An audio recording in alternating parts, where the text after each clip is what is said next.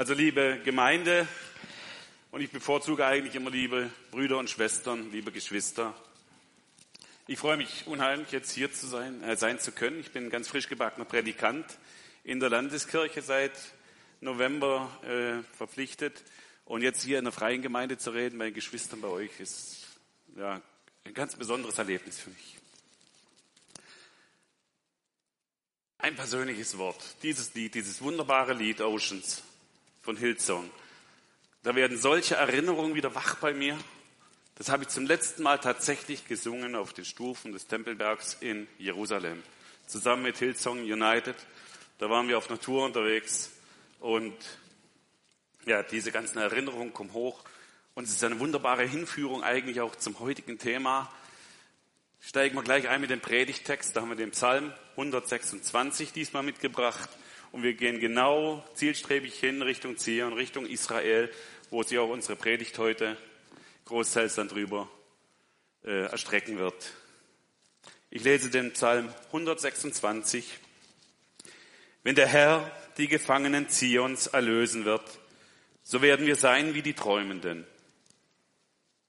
Dann wird unser Mund voll Lachens und unsere Zunge voll rühmend sein. Da wird man sagen unter den Völkern, der Herr hat Großes an ihnen getan.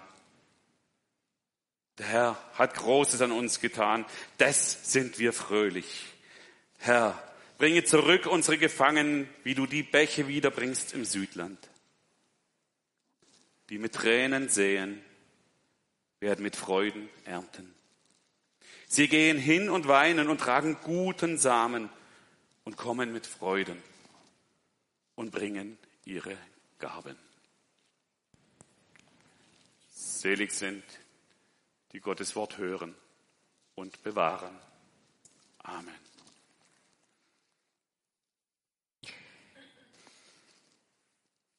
Ja,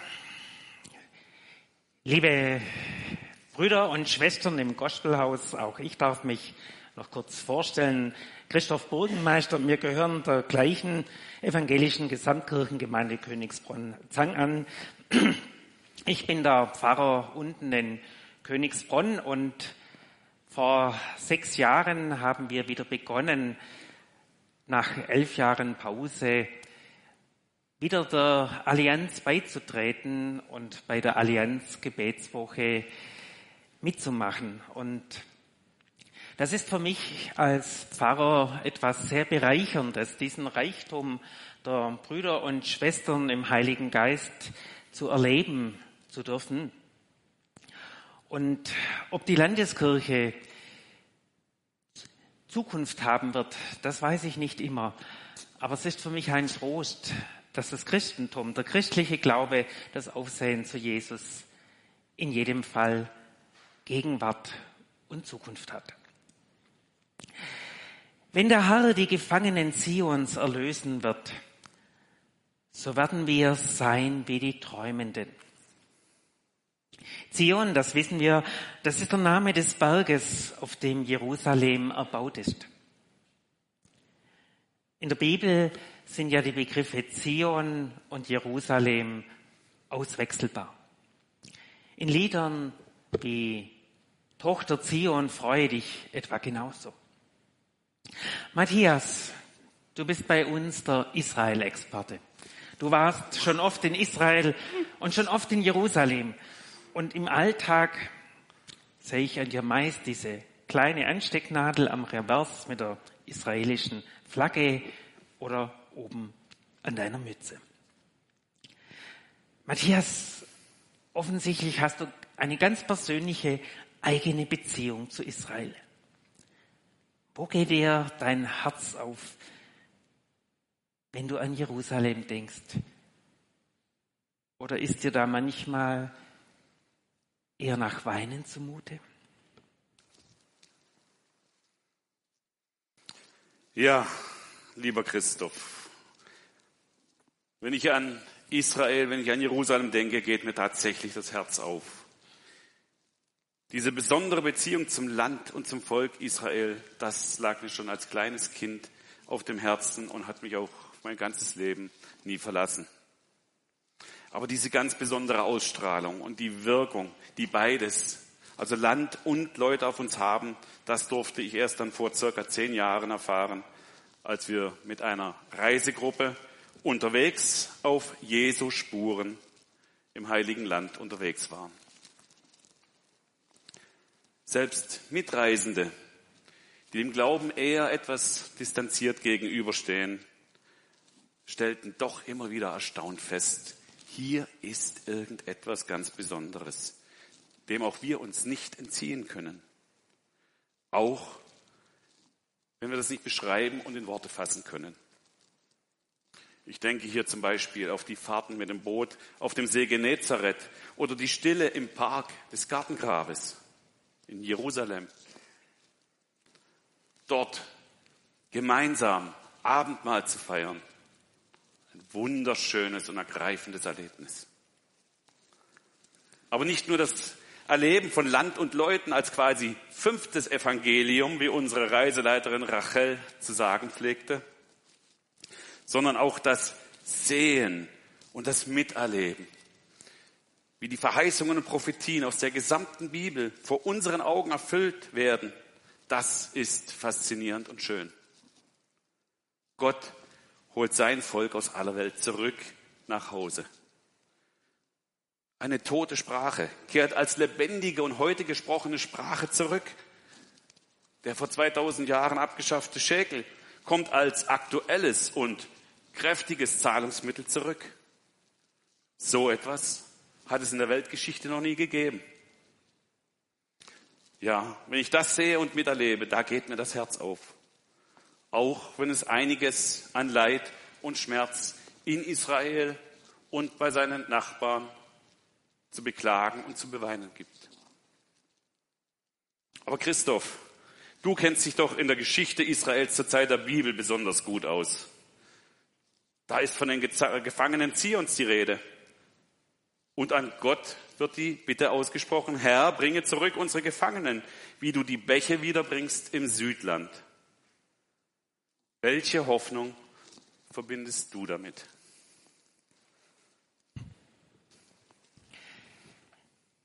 Die Gefangenen Zions.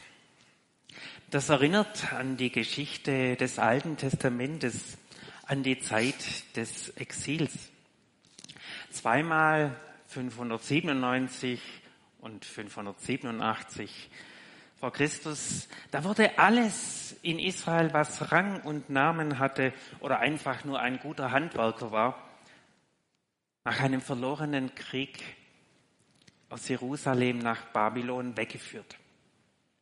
Wörtlich ist da bei der ersten Deportation von den oberen 10.000 Israels die Rede, die weggeführt wurden.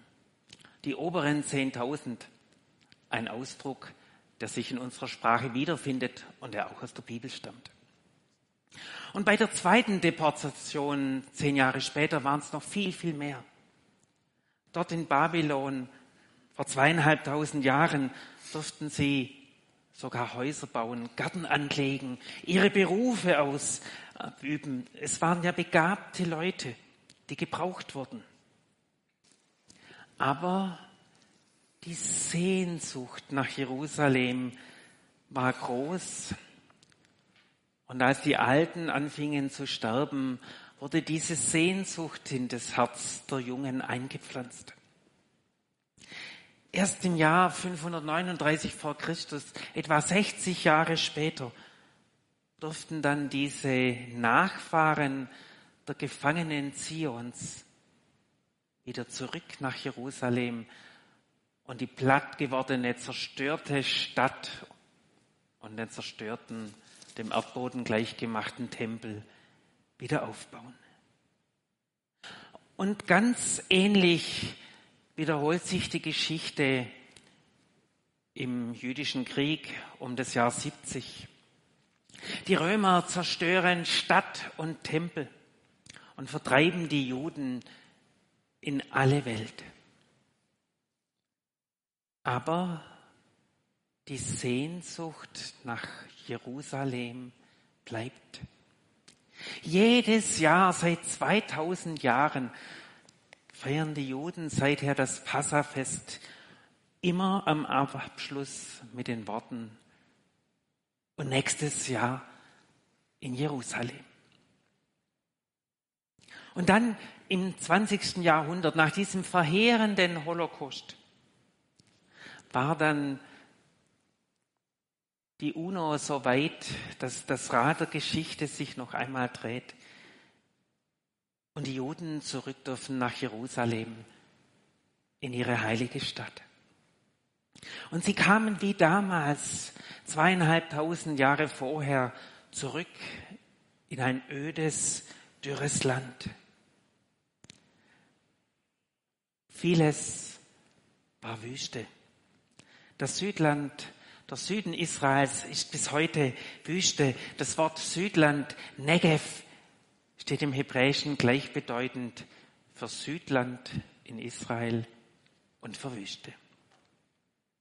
Und doch kann es auch in der Wüste regnen und grün werden oder dieser Tage sogar mal Schnee geben.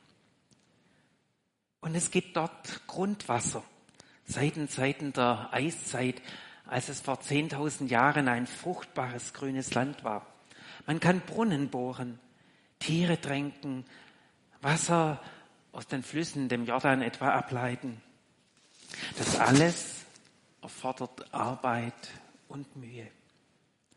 Der Negev, das Südland, die Wüste, ist im hebräischen Sinnbild für die Dürre, die Dürrezeit geblieben. Aber ich habe das Gefühl, dass hier in unserem Psalm nicht nur die Dürre als Mangel an Wasser gemeint ist. Matthias, welche Dürre könnte da im Psalm sonst noch gemeint sein?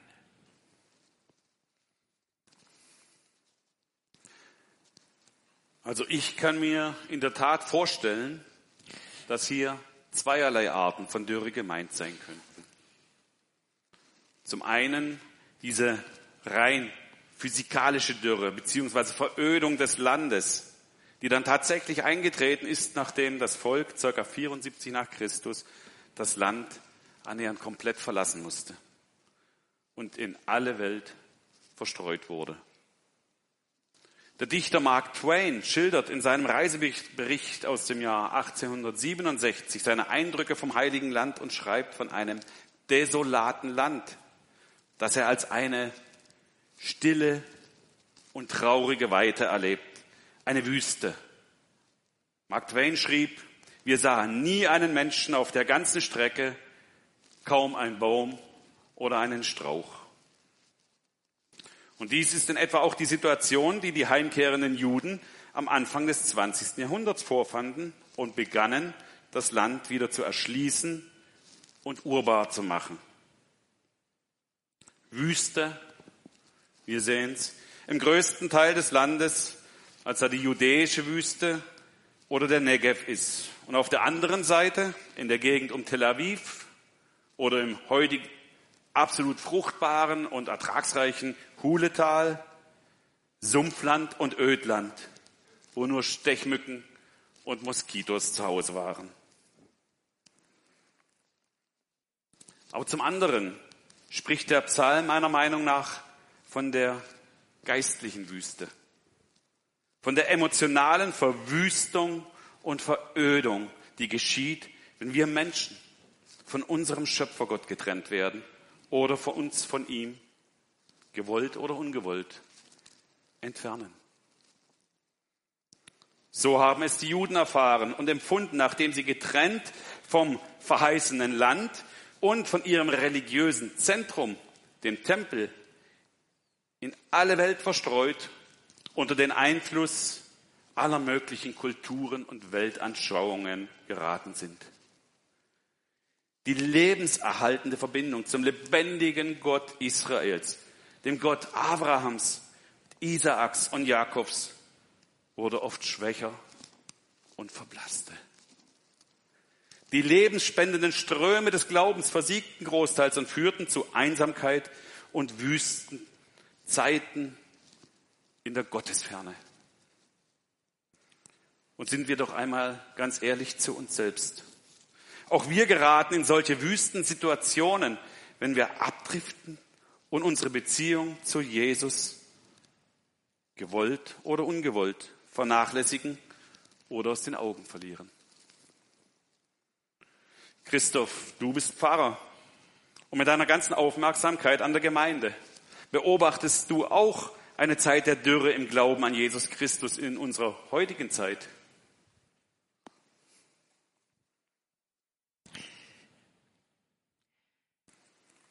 Es ist schwer für mich als Gemeindepfarrer, aber noch mehr als einfach gläubiger Christ, diesen Niedergang der Kirchen, der Gemeinden, des christlichen Glaubens in unserem Land zu erleben. Vieles schmerzt mich auch ganz persönlich. Manche meiner treuen Gemeindeglieder, auch jetzt schon wieder im neuen Jahr, kann ich gar nicht mehr kirchlich beerdigen. Sie waren Mitglieder der Kirche, sie waren treue Gemeindeglieder, aber die Kinder der Verstorbenen sind aus der Kirche ausgetreten, haben keinen Bezug mehr zum Glauben stimmen einer kirchlichen Beerdigung nicht mehr zu. Selbst wenn der Verstorbene oder ich das gewünscht hätten. Und dazu kommt die Austritte, die ich aus dem Briefkasten sehe als Mitteilung vom Standesamt, die rückläufigen Besucherzahlen, die weniger werdenden Angebote an Gottesdienste, Gruppen, Kreise. Und dann, was am meisten noch nagt, diese überall spürbare Überlastung der ehrenamtlichen wie der hauptamtlichen Mitarbeiter. Es werden immer weniger und die Aufgaben für die, die noch mitmachen, immer mehr. Und das ist so ein ständiges Operieren im Notmodus. Ohne irgendwelche Reserven, wenn mal einer ausfällt. Ganz ähnlich wie auch sonst in der Gesellschaft, etwa in den Krankenhäusern, den Pflegeheimen, bei den Handwerkern. Es fehlen die Reserven, wenn einer nicht mehr kann und die Last wird immer größer. Und ja, die Allianz Gebetswoche ist so ein Zeichen. Es würde mich ja freuen, wenn dann wenigstens die freien evangelischen Gemeinden boomen würden. Es muss nicht immer Landeskirche sein, und wie lange es die Landeskirche geben wird, wissen wir alle nicht. Aber letztendlich bei den Treffen der Verantwortlichen der Allianz, ich sehe, ich spüre überall letztendlich die gleichen Probleme. Es ist nicht so, dass die einen wachsen und die anderen einfach boomen. Es ist so, dass in der ganzen Gesellschaft der Glaube weniger wird, die Gleichgültigkeit mehr gegenüber unserem Herrn. Ich sehe überall die gleichen Probleme. Und in der Allianz spüren wir, wir sitzen alle im gleichen Boot. Und uns allen macht dieser Prozess der zunehmenden Gleichgültigkeit gegenüber dem christlichen Glauben in unserer Gesellschaft zu schaffen.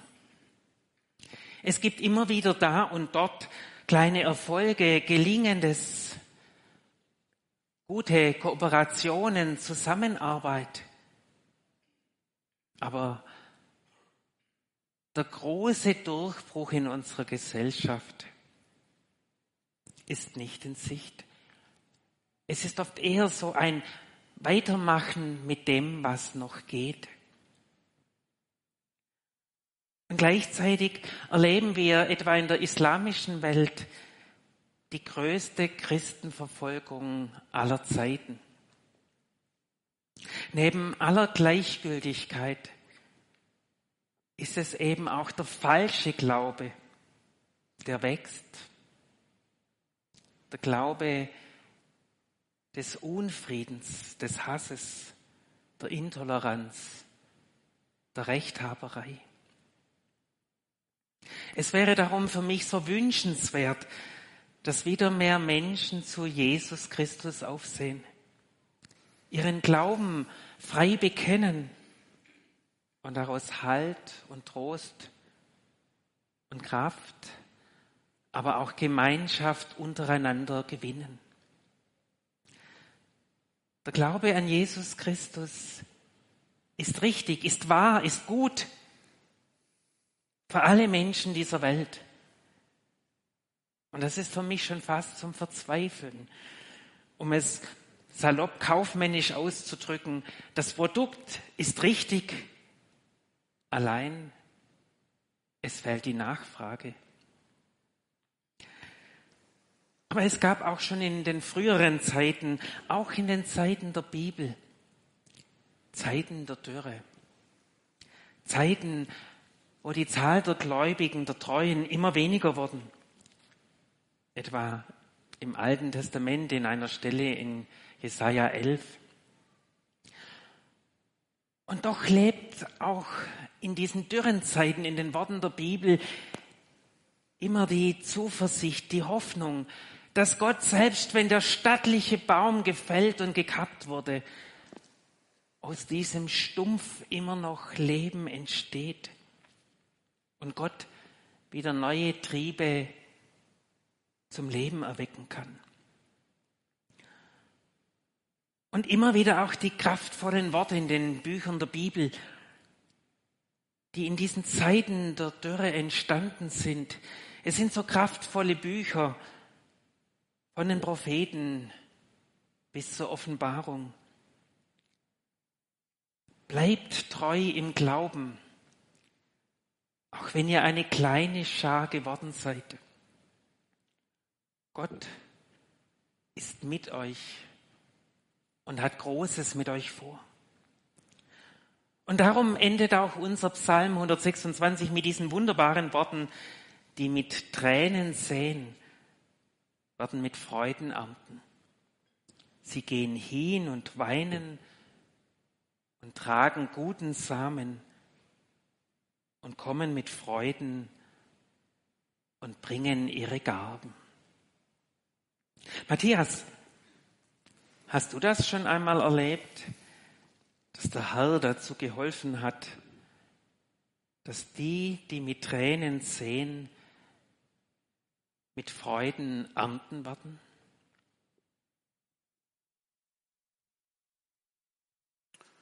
Oh ja, und das nicht nur einmal. Ich denke da zum Beispiel an eine gute Freundin, eine ganz enge Schwester im Herrn. Sie hatte hier nichts davon, was man als ein schönes und angenehmes Leben bezeichnen würde. Nein, ganz ehrlich, es war in jeder Hinsicht eine einzige Katastrophe. Verlassen und betrogen vom ersten Mann, alleinstehend, mit zwei kleinen Kindern, der jüngste, ein Sohn, ist Autist. Es schien alles besser zu werden, als sie in einer neuen Beziehung einem Geistlichen in einer fränkischen Gemeinde den Haushalt führte.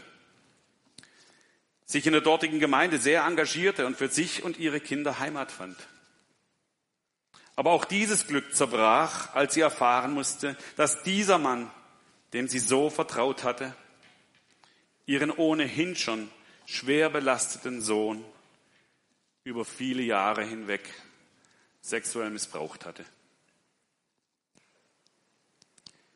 Sie flüchtete nach Berlin. Die Gemeinde hatte sich von ihr und den Kindern abgewandt und sie im Stich gelassen. Finanziell unter der Armutsgrenze kamen jetzt auch noch extreme gesundheitliche Probleme dazu. Ohne geeignetes Spenderorgan sah sie sich mit einem frühen und nahen Tod konfrontiert. Und immer diese Sorge um den mittlerweile erwachsenen, aber allein nicht lebensfähigen Sohn. Wie gesagt, in jeder Hinsicht eine Katastrophe. Aber an einem hielt sie fest. An ihrem festen und unerschütterlichen Glauben an unseren Herrn Jesus Christus. Sie versäumte es nie, diese Liebe, diese Hoffnung und diese Zuversicht weiterzugeben. Und von dem wenigen, das sie hatte, gab sie auch noch ab. So blieb es bis zum Schluss. Ich durfte Eva Maria bis zum irdischen Ende begleiten. Was für eine Gnade. Sie lag da in ihrem Krankenbett, ein körperliches Wrack und ein fürchterlicher Anblick. Sie war schon seit zwei Tagen nicht mehr bei Bewusstsein und nicht mehr ansprechbar. Dann plötzlich schlug sie die Augen auf und beobachtete mit wachem Blick, was unseren Blicken verborgen war. Ihr ganzes Gesicht verklärte sich und wurde wunderschön. Und mit ihrem letzten Atemzug flüsterte sie uns noch diese vier Worte ins Ohr. Es ist alles wahr. Ja, sie hatte den Himmel vor unseren Augen offen gesehen. Sie hat ein Leben lang mit Tränen, ja mit sehr viel Tränen gesät, um dann mit dem allerletzten Atemzug alles, ja die ganze Fülle zu erhalten. Halleluja. Und du, Christoph, du hast doch bestimmt ganz ähnliche Erfahrungen. Stimmst du diesem wunderbaren Versprechen zu? Die mit Tränen sehen, werden mit Freuden ernten.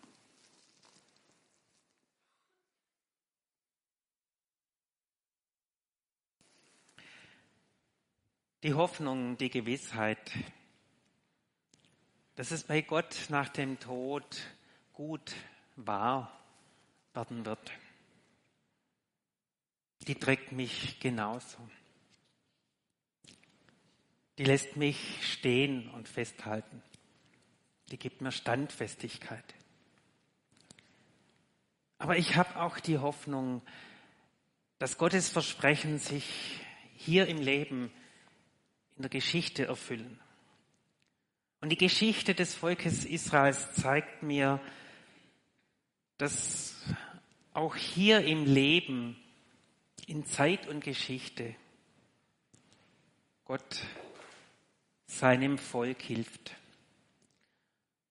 Und die Juden sind genauso wie wir Kinder Abrahams, unsere älteren Geschwister. Uns eint noch nicht der Glauben an den gemeinsamen Messias, aber Gott sorgt für uns beide und sagt, wir sind seine geliebten Kinder, er lässt uns nicht los. Und Gott zeigt uns, auch nach Zeiten der Dürre werden wieder Bäche fließen. Manchmal werden wir es noch selbst im Leben erleben, immer wieder, oft erst im Nachhinein, dass Gott geholfen hat, uns durchs finstere Tal zum Licht zu führen. Manchmal werden, wir, werden es vielleicht erst unsere Kinder oder Kindeskinder in der nachfolgenden Generation erleben. Aber die Bibel sagt, die, die in der Dürre treu bleiben, die sind die Hoffnungsträger für die kommende Freude. Es tut gut, auch heute mit euch, mit Ihnen, diese gemeinsame Freude in der geschwisterlichen Verbundenheit der Allianz erleben und feiern zu dürfen. Und Gott zeigt uns Christen an seinem Volk Israel, er hält sein Versprechen. Er ist treu. Er lässt es wahr werden, hier wie dort. Und so dürfen wir gemeinsam in der gegenseitigen Treue zu unserem Herrn in der Freude miteinander wachsen. Amen.